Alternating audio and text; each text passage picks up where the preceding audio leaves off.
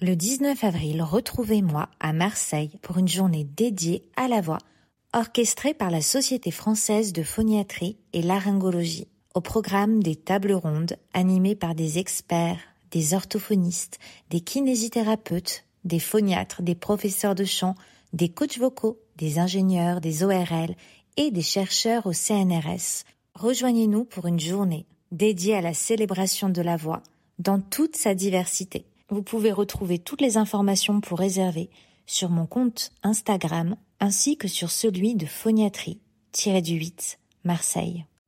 Bienvenue dans la clé de la voix. Ensemble, partons à la rencontre d'artistes et de professionnels de la voix pour découvrir leurs astuces et vous aider à développer votre propre voix. Je suis Clémentine Coppolagne, la créatrice de ce podcast. Je suis chanteuse, mais aussi coach vocal et formatrice. La clé de la voix est en association avec la Maison de la Voix. Si vous aimez le podcast, abonnez-vous pour ne rater aucun épisode. Pour le soutenir, mettez un commentaire et 5 étoiles sur Apple Podcast. Je remercie ceux qui prennent le temps de le faire, mais aussi ceux qui partagent ou qui parlent du podcast. Ça m'aide beaucoup à le faire découvrir. Je vous propose des exercices gratuits à télécharger. Le lien est en barre d'infos ou sur la clé de la voix.com slash 3 super exercices pour apprendre à maîtriser sa voix. Vous pouvez, si vous le souhaitez, faire un don dans le lien disponible dans la description du podcast. Pour toute demande de sponsor ou de collaboration, vous pouvez me contacter par mail la de la. Aujourd'hui, je reçois David Pinks, chanteur acclamé et multi-récompensé. Il parcourt le monde entier pour chanter et enseigner le jazz vocal lors de masterclass, ainsi qu'au conservatoire de Bruxelles et d'Amsterdam où il est professeur de chant. David est tombé dans la marmite du jazz enfant. D'abord batteur, il attache une grande importance au rythme. David Links nous explique comment s'en servir pour s'approprier des standards avec le rythme d'aujourd'hui. Nous parlons de ce qui rend un chanteur artiste ainsi que de sa vision de l'enseignement du chant. David refuse une technique unique. Il choisit d'adapter et de personnaliser en fonction des chanteurs qui l'accompagnent. Pour ceux qui écoutent le podcast sur YouTube, j'ai voulu répondre à votre demande d'interview vidéo. J'ai pu filmer les deux épisodes précédents de la saison 2 en présentiel. Avec David Links, j'ai voulu tester une interview via Zoom. Mais ma connexion internet est vraiment imprévisible et ce jour-là c'était catastrophique. Donc je m'excuse pour la qualité sonore, j'ai dû couper certaines réponses de David à cause de cela. David qui a été extrêmement patient pendant l'interview puisque mes questions lui arrivaient avec un grand décalage et que j'ai été hors ligne plusieurs fois. Donc vous vous en doutez, ce podcast ne sera finalement pas en vidéo, l'essai n'étant pas concluant, l'image était souvent figée à cause du réseau. Donc tant que je n'ai pas la fibre, ce qui ne saurait tarder, la clé de la voix restera principalement un contenu audio, sauf exception, où je pourrai faire les interviews en présentiel. Je vous laisse découvrir un invité passionnant et je vous souhaite une très belle écoute. Bonjour David. Bonjour. C'est un honneur pour moi de vous avoir aujourd'hui dans la clé de la voix. Merci beaucoup, je suis très très heureux de, d'être là. Je voulais commencer par vos débuts. Est-ce que vous voulez bien nous raconter comment le jazz a fait son entrée dans votre enfance? Mais je crois que ça a commencé par mon père. Il venait d'une famille très très pauvre. Ils étaient 7 ou 8 enfants. Dès qu'ils avaient 11 ans, ils allaient à l'usine pour travailler, pour aider aux, besoins de la famille.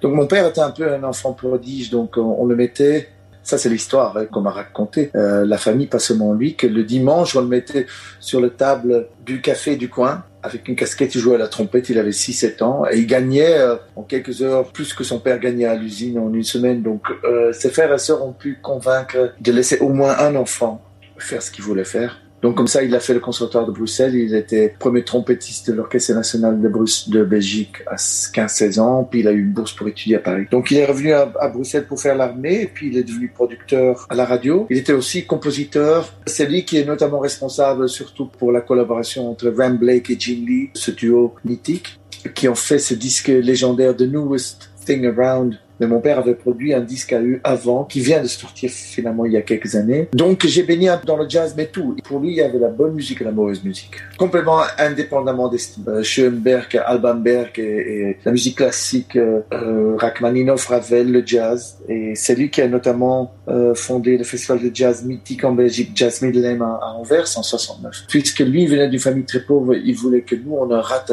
rien. Donc il nous amenait partout, même si eux, ils faisaient la fête, nous, on était dans un coin on dormait parfois, on avait 4, 5, 6 ans. Donc j'ai un peu baigné dedans. Et pour moi, mon premier show qui est venu, ça je me rappelle pas, mais mon père me racontait que quand il mettait les disques de Sketches of Spain de Miles Davis, quand j'étais en train de jouer avec les voitures, je sais pas quoi, dès qu'il mettait Miles, je me, je me figeais, je me mettais debout, je figeais, je me bougeais plus. Ça, c'est que Miles Davis avait moi. J'ai aussi un vague souvenir que pour moi, c'était un chanteur. C'est comme une voix. Et ce qui, ce qui est drôle, c'est que j'ai encore tendance à dire, quand on me demande qui est votre chanteur préféré ou chanteuse, je dis toujours Miles Davis parce que il a eu des problèmes de voix et opération en sa voix dans les années 50. Il a crié apparemment sur lors d'une répétition sur ses musiciens. Il a perdu sa voix à jamais. Donc, moi, j'ai toujours senti que sa voix sortait de sa trompette. On oublie ça parfois aujourd'hui parce qu'il y a tellement de gens qui sont influencés par Miles qu'on oublie que c'est Miles qui a un peu inventé avec euh, Chet Baker aussi le son de trompette doux avec la sourdine qui fait que les gens organisaient des dîners romantiques euh, en écoutant Miles Davis. Avant Miles et Chet, c'était presque impensable de faire ça. C'était, il y avait des grands trompettistes, mais ça restait quand même assez claironesque comme instrument. Je suis tombé très très tôt là-dedans et euh, mon père écoutait parfois la nuit, surtout quand c'était bien arrosé. Il y avait des chorégraphes russes ou des peintres, des sculpteurs, des musiciens qui venaient chez nous à la maison. Quand, quand il partait, moi j'entendais mon père euh, assez fort chanter avec un avec enregistrement de Ray Charles, une, cassette pirate, un enregistrement pirate de Ray Charles euh, jouant les peintres. L'enregistrement était début des années 60.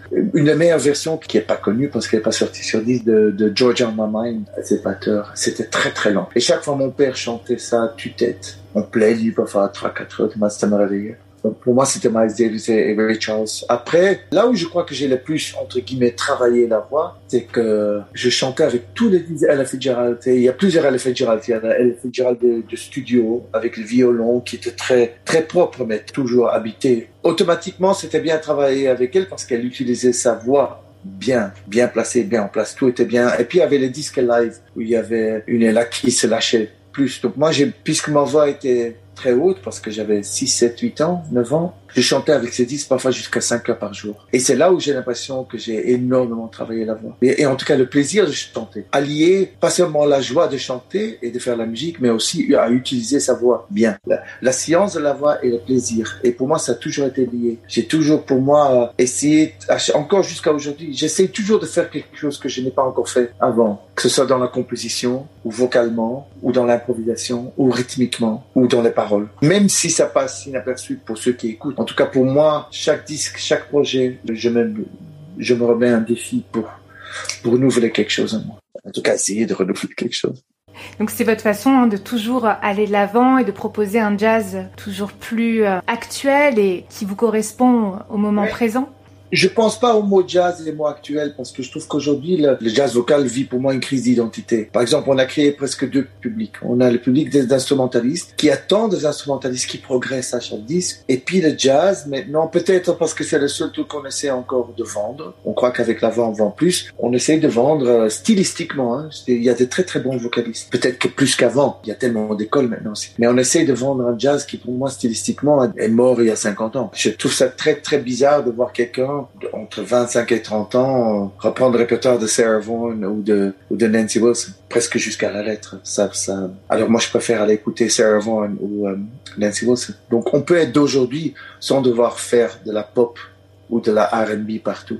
Je considère que je, suis un peu la preuve qu'on peut faire ça. Il y en a d'autres que moi, mais, mais non, on fait cette conversation. C'est que moi, je suis un chanteur de 2021. Mais sans la tradition, sans la colonne vertébrale de la tradition, je ne pourrais pas faire ce que je fais aujourd'hui. Donc la tradition est extrêmement importante. Mais pour moi, la meilleure façon de rendre hommage à la tradition, c'est de la perpétuer. Ça, c'est en ce qui me concerne. Euh, je n'ai rien contre le fait qu'il y a des gens qui veulent juste faire la tradition, c'est très très bien. Mais moi, c'est pour moi très important d'utiliser la tradition pour raconter une histoire. Et l'histoire qu'on raconte, elle est d'aujourd'hui.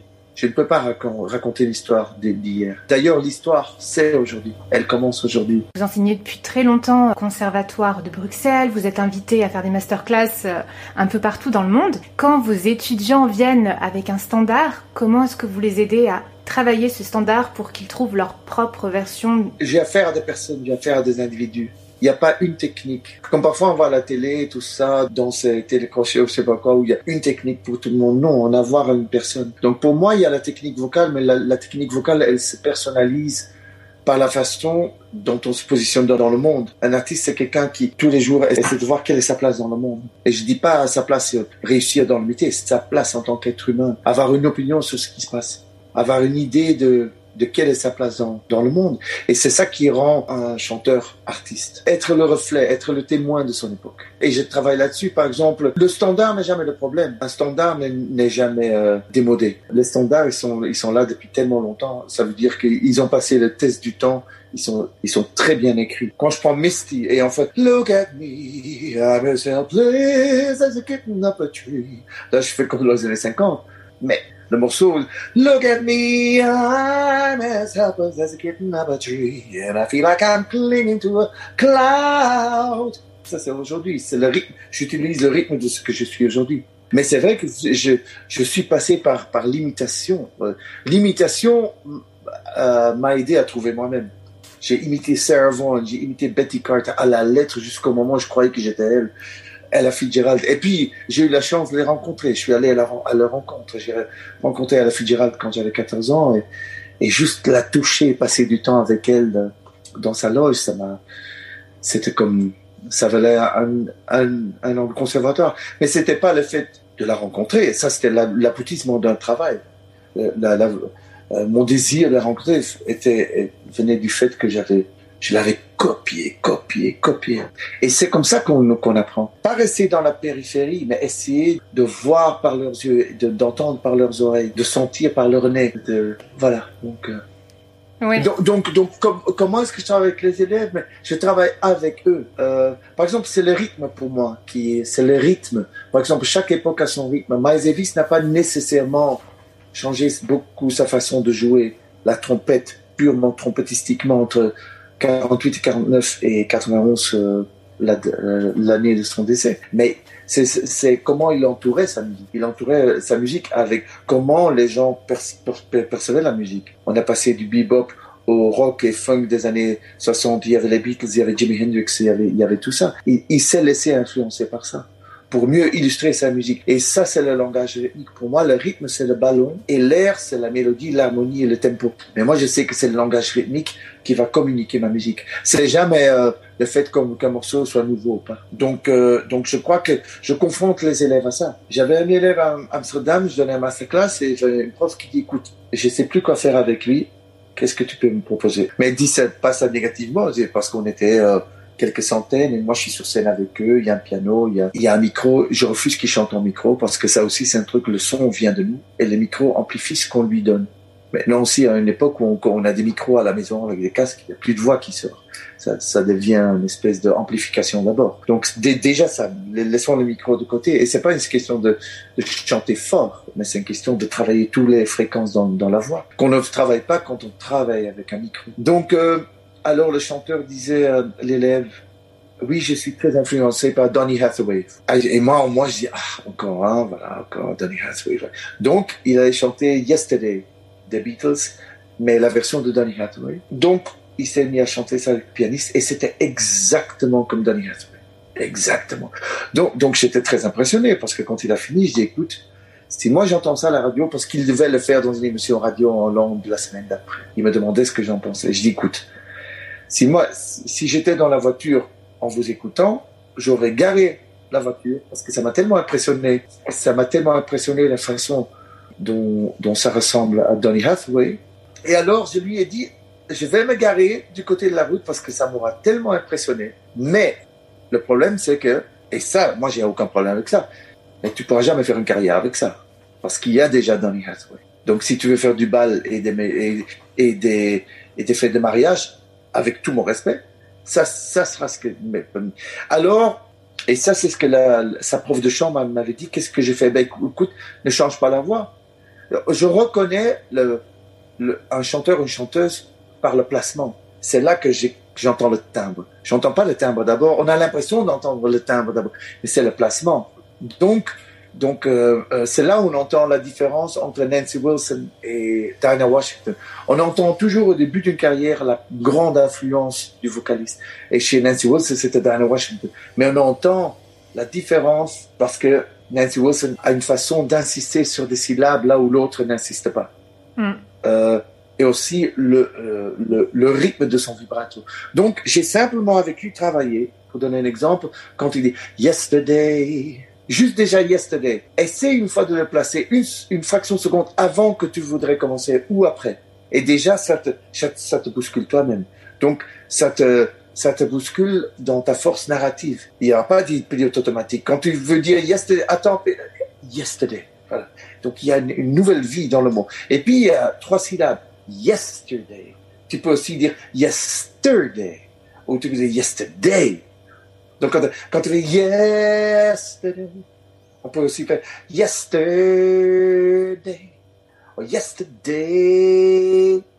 Donc, j'ai fait un travail complètement de bousculement, on dit Oui. Bousculement rythmique. Mmh, rythmique. Mais voilà. Il ne pense pas à lui ressembler vocalement ou pas. Donc, il a rechanté le morceau en faisant ça. Il sonnait plus du tout comme Danny. Il sonnait comme lui. Donc, donc tout le monde est tout. Quand on a un problème je dis pas que c'est aussi simple que ça, mais, mais quand on a un problème harmonique ou mélodique, c'est toujours rythmiquement qu'on peut le résoudre. Hmm. Pour trouver sa personnalité. Parce que le, le rythme, mon identité rythmique, c'était la façon, la dynamique avec laquelle je vais vous dire bonjour, ou, euh, comment ça va, ou truc comme ça. L'autre va dire comment, comment ça va, ou Donc c'est le rythme qui communique ce que je suis, ce que je pense, ce que j'ai envie que, que les gens sachent. Donc je crois que ça, c'est extrêmement important. J'ai appris ça aussi chez James Baldwin et Kenny Clark, deux, personnes chez, chez qui j'ai habité et qui, et qui finalement, pour moi, c'était très très clair parce que je dis pas ça par arrogance, mais j'avais pas d'exemple européen de chanteurs de jazz. Il y avait des chanteurs de jazz en Europe depuis les années 50, des musiciens de jazz, mais il n'y a pas de chanteurs. J'avais pas d'exemple. Ou j'avais vaguement quelques personnes qui, qui, qui étaient, qui voulaient ressembler à Frank Sinatra ou à, ou à Baker, mais il n'y avait pas quelque chose d'européen que je pouvais. Donc moi j'étais batteur aussi, j'ai accompagné Mark Murphy quand j'étais quand j'avais 15-16 ans. J'avais un trio avec Didier Russell, avec qui j'ai travaillé plus tard en tant que chanteur, et Hey Van de Gain, et on accompagnait tout le monde qui passait dans le Benelux en tout cas. Et moi j'ai organisé les concerts dans les clubs et tout ça. Donc pour moi jouer avec Mark Murphy c'était des réels cours de chant, mais il n'y avait pas de chanteur du sol d'ici. Donc moi je savais très bien que c'était un truc que je devais fabriqué comme un folklore imaginaire qui vaut un folklore. Hmm. Mais je, je, devais de toute pièce construire ce que moi, je, ce que je voulais être moi, parce que je voyais pas ça en Europe. Donc c'était quelque chose que j'ai dû construire et, euh, et aussi sachant que personne n'attend. Si quelque chose n'existe pas, alors faut pas s'attendre à ce que les gens attendent que euh, veulent que ça existe, parce que les références c'est à moi de les créer. Et c'est vrai que ça m'a pris plus de dix ans pour que, pour que chaque fois, chaque disque que je, je sortais, je sentais une espèce d'opposition, genre, ah, chanteur de jazz, mais c'est, il y en a aux États-Unis, mais ici, ça n'existait pas. Donc, le fait que ça n'existait pas, c'est qu'il fallait pas que ça existe, voilà. Donc, donc, il fallait que je, je mette ça sur la carte en quelque sorte. Hmm. Mais maintenant, je peux le dire à 56 ans, mais c'est vrai que quand j'étais jeune, quand j'avais 16 ans, c'était quelque chose, c'était un rêve que je devais, que je devais rêver un peu tout seul, parce que j'avais pas de référence en Europe. Donc j'avais des éléments américains parce que j'ai j'ai une une éducation aussi moitié américaine. Mon, mon parrain c'est Nathan Davis. J'habitais chez Kenny Clark, j'habitais chez James Baldwin, et je me suis rendu compte par après que c'était peut-être euh, comment dire euh, ça annonçait peut-être quelque chose parce que le fait d'habiter j'habitais chez Kenny Clark qui en gros a inventé la batterie bebop, qui a inventé l'utilisation du hi-hat sur sur 2 et 4, qui qui a fait que le le bass drum n'était pas synchro avec la basse qui a inventé le syncopation. On l'appelait clou comment, clou comment. Kenny Clark, c'était son surnom, clou comment. Ah. C'était, la syncope. Puis chez James Baldwin, puis chez James Baldwin, qui s'est en gros inventé lui-même. Hmm. Et c'est des gens qui n'ont pas été à l'école, comme moi non plus. J'étais à l'école pour rien, en fait, à part à l'école, euh, l'école, euh, euh, la, comment on dit, en France, je sais pas comment on appelle ça en France, en Belgique, c'était euh, l'Athénée, l'école euh, jusqu'aux 18 ans, jusqu'au bac. Mais juste tout ça, mais pour le reste, j'ai étudié pour la batterie, tout ça, mais pour le reste, j'ai étudié rien. Donc pour moi, c'était un, un, grand encouragement d'être avec des gens qui ont changé les cours de l'histoire, comme Baldwin et Kenny Clark, qui, qui en gros n'ont pas vraiment été à l'école. D'être entouré de musiciens, c'est la meilleure des écoles. Tout à fait. École, maintenant, on, est, on vit dans une époque où il y a plein d'écoles. Et c'est très très bien. Il y a une façon d'aller à l'école. L'école, c'est jamais le problème. C'est une façon d'aller à l'école. C'est d'y aller vraiment et d'aller étudier de ne pas aller chez un prof, mais de choisir l'école pour la personne chez qui on veut étudier. Je crois que ça, c'est très, c'est ça qui garde la flamme autodidacte.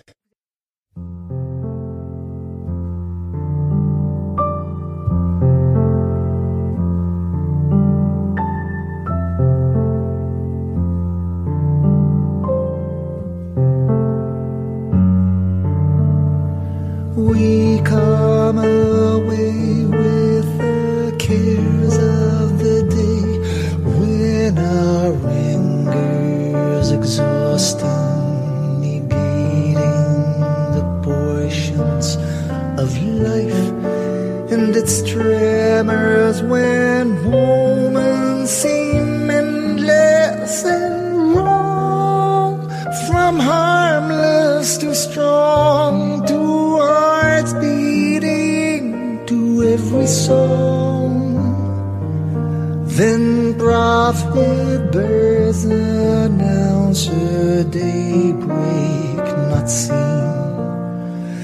by anyone, maybe God is a notion, a vague magic potion when we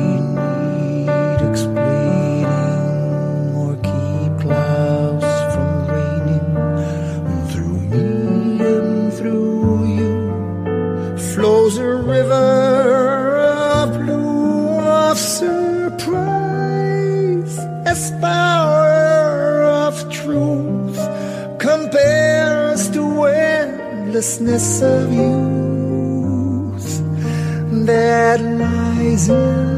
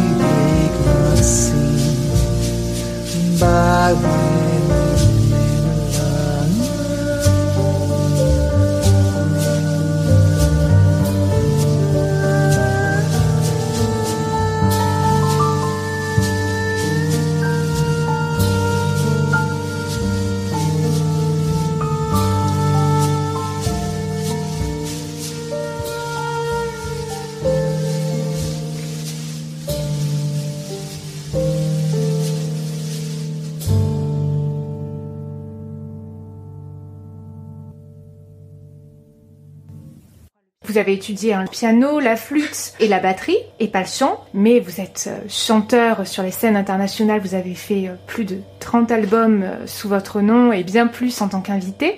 Quel enseignant êtes-vous? Le fait de ne pas avoir été à l'école pour ça, j'ai travaillé encore plus parce que je, on me mettait pas à la limite. C'était en dépassant les limites que je me disais, ah ok. Donc j'ai énormément travaillé. Que ce soit la respiration, que ce soit la technique, la dextérité, la, la pose tout, tout. Et tout est lié, mais quand on donne cours, on donne cours à une personne. Il y a naturellement quelques règles générales, mais notre bouche de chacun est complètement différent.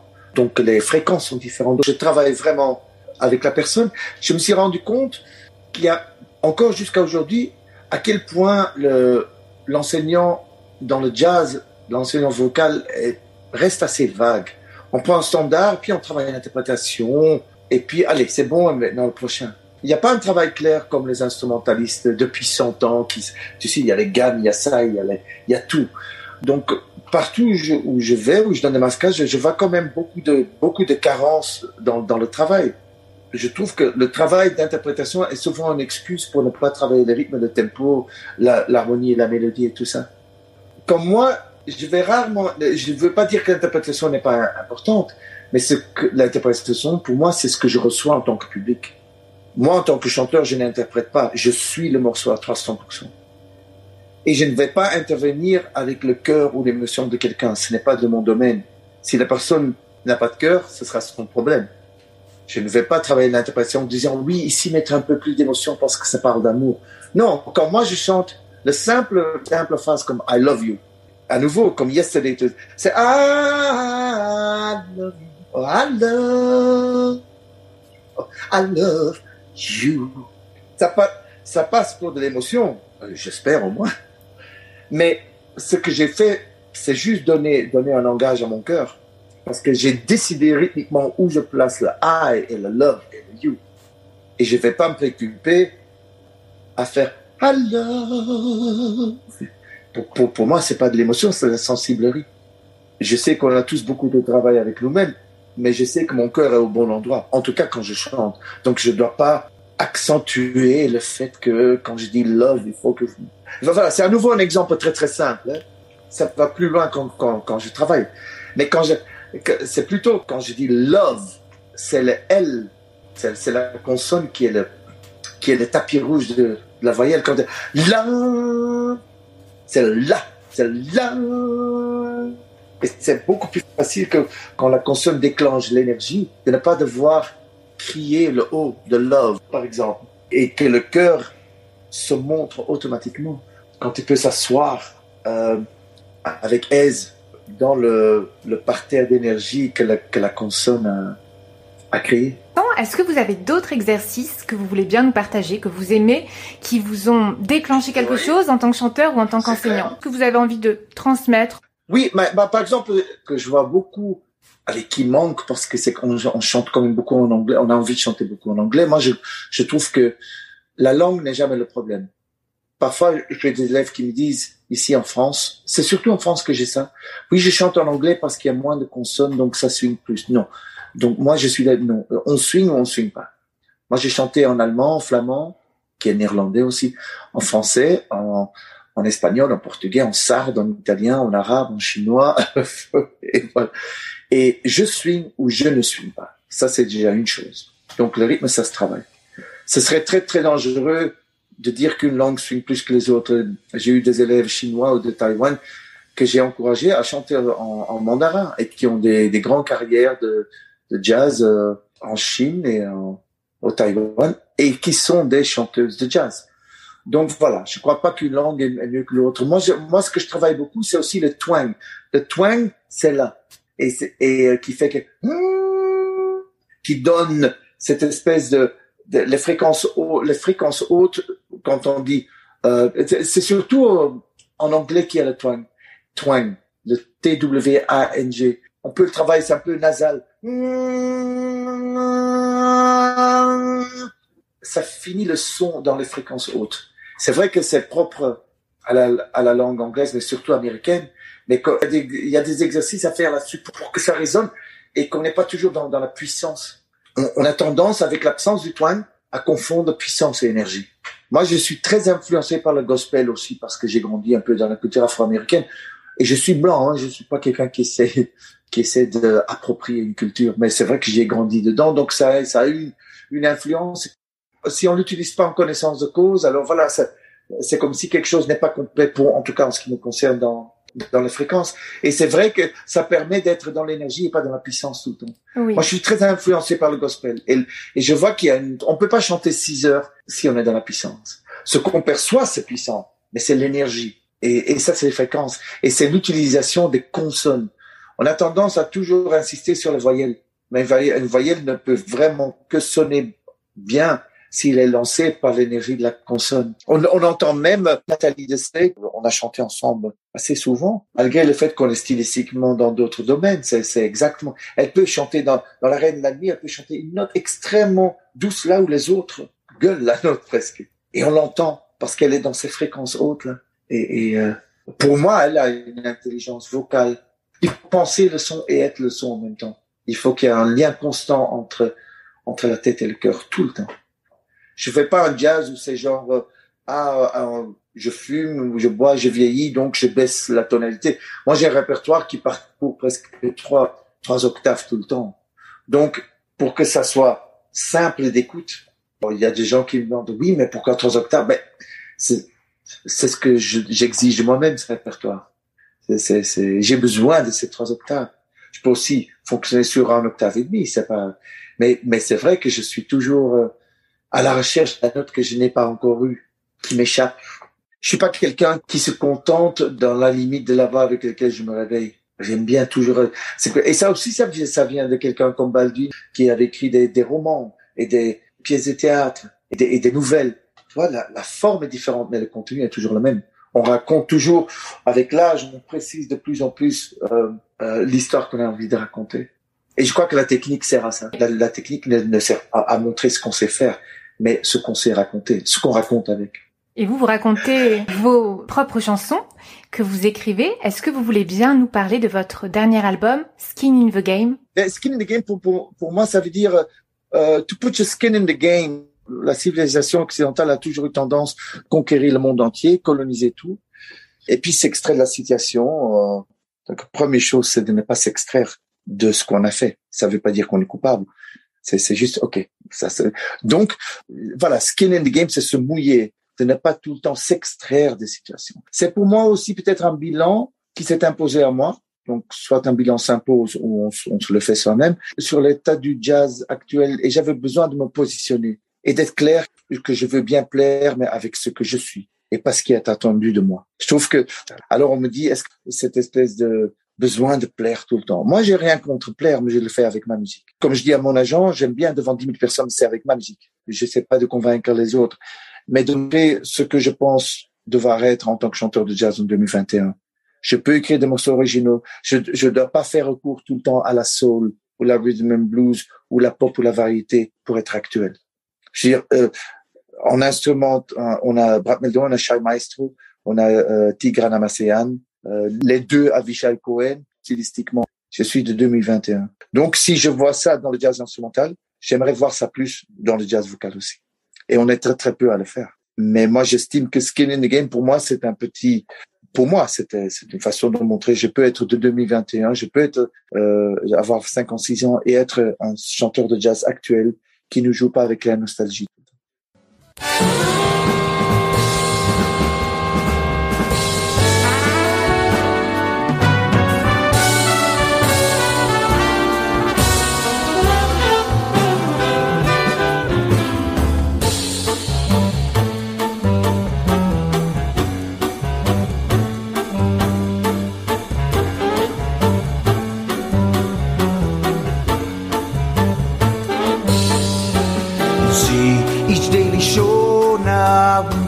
Display. Where claims so false tonight, today. The wildest lies spoken in wildest ways, repeatedly giving truth a new face as to astonish truth itself.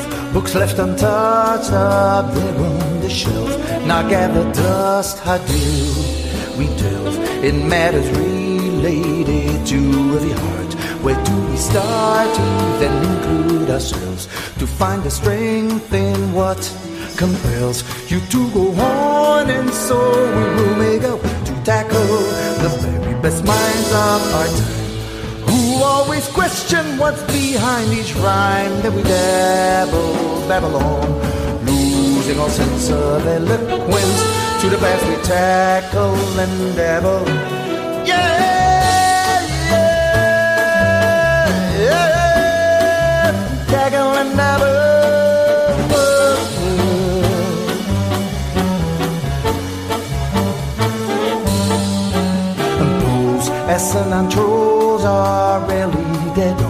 When lives are crossed, our songs unsung. And now all dread's ready to hit the fan. Evil comes when the righteous path is free. Then under rocks and stones, so dance like you've never danced before. We will play three along us play until this tango will have a sweep at the floor with the vigor will trample the dirt right to the core of what's to come.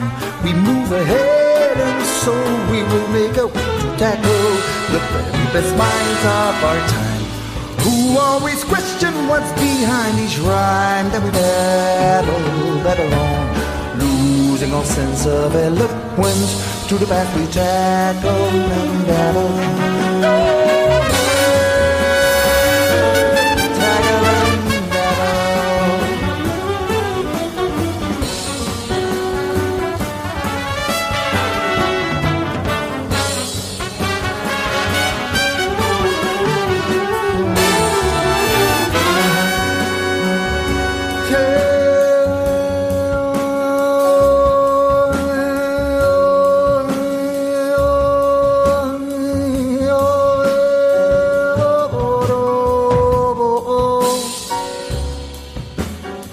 Hey.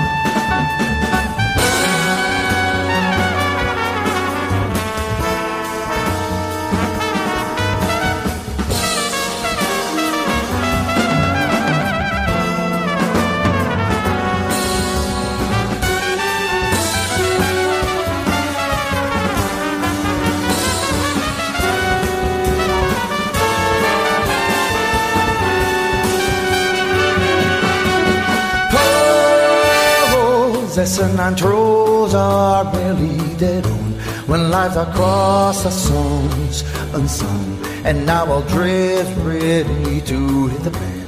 Evil comes when the righteous path is hid. Then under rocks and stones, so dance like you never danced before we go. Play three long display until this tango will have a sweet floor with the big girl who will trample the dirt right to the core of what's to come. We move ahead and so we will make up to tackle the best minds of our time, who always question what's behind each rhyme. We babble, babble on, losing our sense of eloquence to the past we tackle and dabble.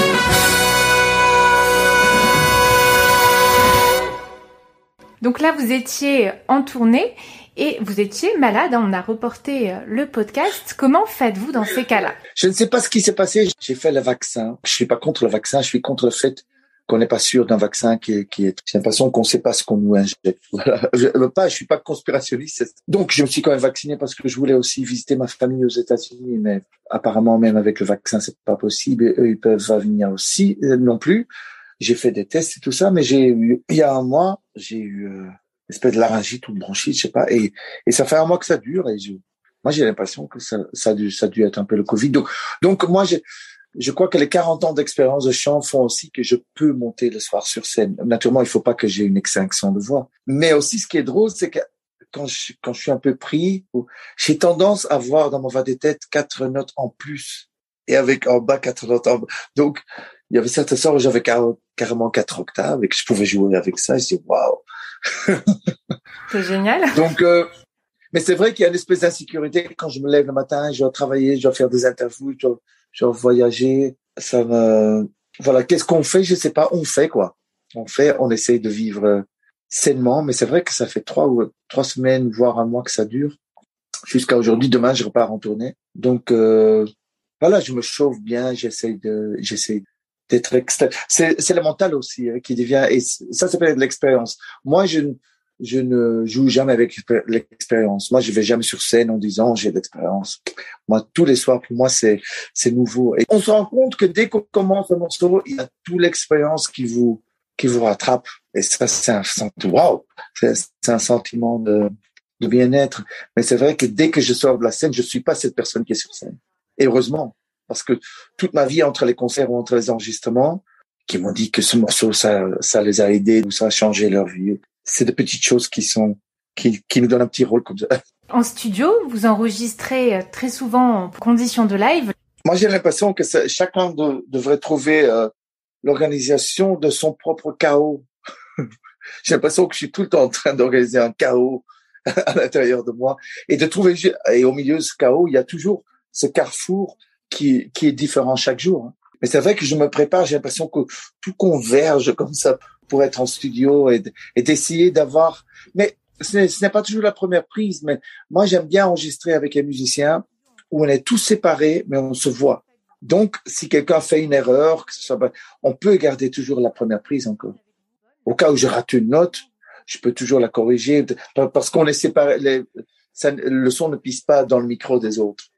Donc voilà. Donc c'est pour ça que j'opte toujours pour les studios, pour que quand on a la première prise, il y a quelques petites corrections à faire. Voilà, c'est quand même un point de vue énergie. Mais je crois pas non plus euh, dans la dans le mythe de la première prise et la bonne. Je crois que euh, Raindrops on Roses and Whiskers on Kittens, My Favorite Things par John Coltrane, on m'a dit que c'était la 57e prise ou la 50e prise. Donc voilà, moi je crois pas nécessairement au mythe de la première prise et la bonne. Et si on rame un peu, ça veut dire qu'on n'est pas à la hauteur. Non, non, je crois que l'énergie, elle se manifeste tous les jours sous des formes et des intensités complètement différentes. Donc, donc à nous de la capter. Nous, on est l'organe à capter la façon dont on va utiliser de cette énergie, utiliser cette énergie. Donc, euh, c'est vrai que le live, moi j'aime bien les, les, deux exercices. Moi j'aime bien studio et le live. J'essaie pas non plus de récréer le public en c'est comme autre chose ce serait une erreur d'essayer d'imaginer un public en studio parce que le public me manque. Non, c'est un autre exercice. En concert, je travaille avec le public. Donc, ça donne deux versions complètement différentes. Je crois que comme Miles Davis disait très intelligemment, c'est que les gens croient qu'il y a plusieurs façons d'aborder un public, mais il y en a, a qu'une vraiment. C'est amener le public vers soi. Ça prend plus de temps, plus d'efforts. Mais moi, je fonctionne pas en dehors de moi pour plaire le public. Je peux plaire un public avec ce que je suis. Je ne vais pas changer ça. Donc, et le jazz vocal commence à fonctionner un peu dans ce truc de, la variété où on est tout le temps, je fais ça pour mon public et mon public et mon public. Non, le public d'abord, c'est moi. Et puis, je peux aller vers le public avec ça, avec ma décision de ce que je veux faire. Je ne vais, je ne vais, je fonctionne pas en dehors de moi pour essayer de plaire. Je, je crois que Je, je, crois que Picasso ne pensait pas comment est-ce que je vais plaire. Non, comment est-ce que je peux plaire avec ce que je fais. Mais il n'y avait pas cette hystérie de comment est-ce que je vais un tube. Voilà, ça c'est peut-être propre.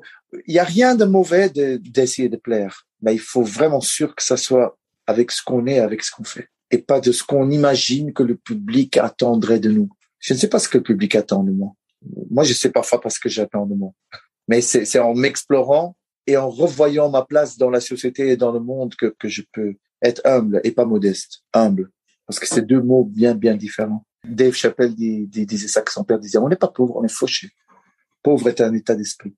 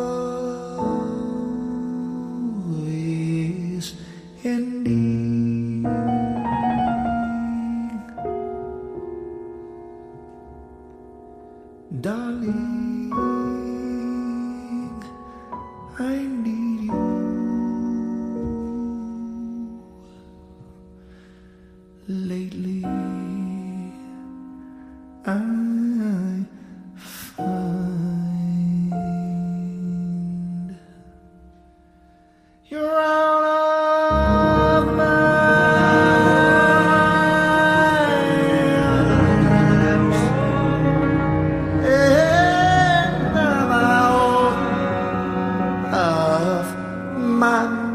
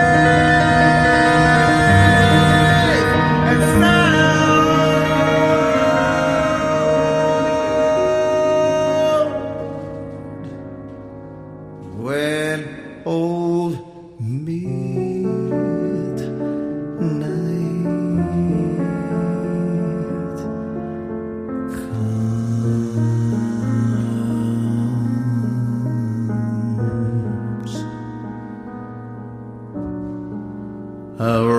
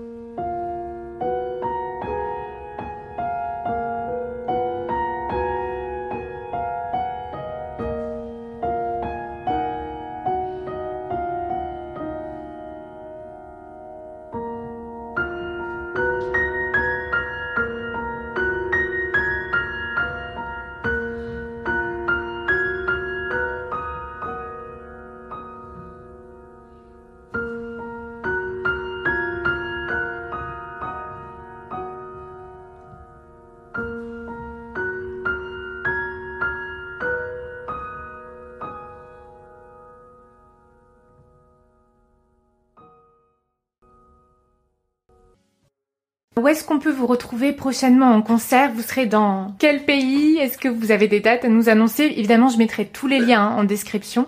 Moi, en fait, je, je, fais des dates en date. Hein. Je regarde où je vais. Je ne, je regarde plus vraiment. Je sais que je suis occupé pas mal.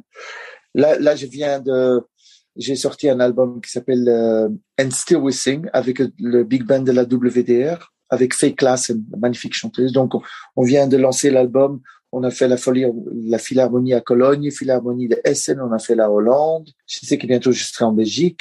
Je serai maintenant, euh, demain, je suis à Écully. Je sais que je vais être à Lagny-sur-Marne. Je vais être à Paris plusieurs fois. 360 à Paris, dans le festival MIR Festival. Il y a le Voicing, c'est un événement vocal européen, comme une caravane qui va de ville en ville avec des masterclass, tout ça. Je serai aussi euh, à Paris, invité par eux avec d'autres euh, intervenant vocaliste. Je retourne en Italie, en Suisse, mais je regarde plus en fait. Je regarde, je regarde pas les dates. J'essaie d'y aller de date en date avec tout ce qu'on a passé en deux ans. J'essaie de, de me toujours préparer pour la prochaine date déjà. Je crois que c'est déjà. Et puis j'ai énormément écrit pendant cette pandémie. J'ai j'ai écrit une trentaine de nouveaux morceaux, paroles et musique. Je suis tellement content d'avoir. C'était ça, c'était ça ou quelque part sombrer ou capituler parce que c'était tellement spécial comme condition et situation qu'il fallait s'adapter à ça. C'est à nous de s'adapter à ça. Je veux dire, et de voir la, la force métaphorique de cette situation. Oui. De ne pas dire maintenant on va vers un monde nouveau, non, parce que le problème c'est qu'on n'a jamais fait face au vieux monde. Donc on peut pas parler d'un nouveau monde si on a passé le clair de notre temps en tant que civilisation de d'éviter ce qui nous a amené jusqu'ici.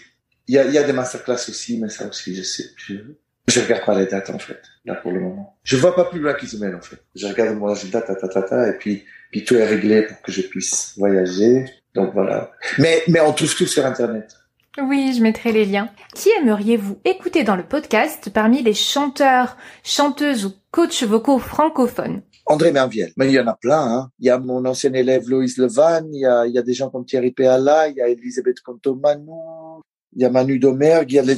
Moi, je m'intéresse beaucoup aux jeunes. Je suis toujours fasciné parmi tous les noms, mais André Merviel, c'est vraiment un pote et c'est vraiment un grand chanteur, un grand, c'est vraiment un artiste. C'est la force derrière le chant fait qu'il chante mais il pourrait aussi faire de la poterie ou de la cuisine avec cette même force. Parce que c'est ce qui raconte, l'histoire qu'il raconte est toujours très, très forte et on se demande d'où elle vient. Moi, j'aime bien toujours ce côté mystère quand j'écoute euh, quelqu'un et garder ce mystère aussi. C'est comme dans une histoire d'amour. On reste amoureux parce qu'il y a toujours ce part de mystère dans l'autre personne qui, il y a toujours quelque chose qu'on connaît pas. Et, c'est, et, je cherche ça. J'ai ça aussi avec les grands artistes, qu'il y a toujours quelque chose qui m'échappe. Donc, j'ai toujours l'impression que j'essaie de... Encore aujourd'hui, Baldwin, qui était comme mon papa, chez qui j'ai habité, mais qui est mort quand j'avais que 22 ans, j'ai encore je peux ouvrir ces livres n'importe où. Toujours l'impression de découvrir quelque chose. Donc voilà, je vous ai pas donné un nom, mais plusieurs noms. mais merci beaucoup. Voilà. Votre euh, dernier album est disponible hein, en physique et en digital. Et je vous dis à très bientôt. Au revoir David. À très bientôt, Clémentine. Merci beaucoup. Merci à vous. La clé de la voix, c'est fini pour aujourd'hui. Rendez-vous mercredi prochain pour découvrir les coulisses du podcast, les citations des invités. Retrouvez-moi sur Clémentine Copoline sur les différents réseaux sociaux. Comme toujours, les notes de l'épisode sont en description ainsi que des exercices gratuits à télécharger. Le lien est en barre d'infos ou sur la clé de la voix.com slash 3 super exercices pour apprendre à maîtriser sa voix. Merci d'avoir écouté la clé de la voix. Je vous souhaite une belle pratique vocale.